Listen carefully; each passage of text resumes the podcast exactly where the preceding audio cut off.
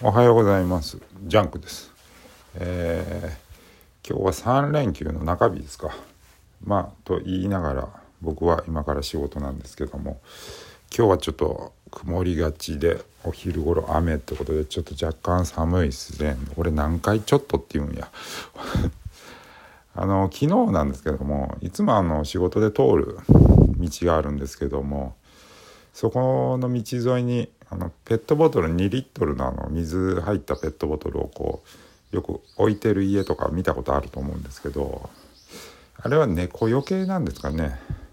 どうかわかんないですけども結構なペットボトル置いてある家がありましてなんかよっぽど猫嫌いなのかなんかいたずらされるのかわかんないですけどもすごい置いてあるなーってちょいちょい見るんですけども昨日あの何気なしに通りがかる時に見たらそのペットボトルの横で日向ぼっこしながら、ね、猫が寝てたんですよね。無情だなって思った今日この頃です。まあ今から仕事に向かいます。皆さんは素敵な一日をジャンクでした。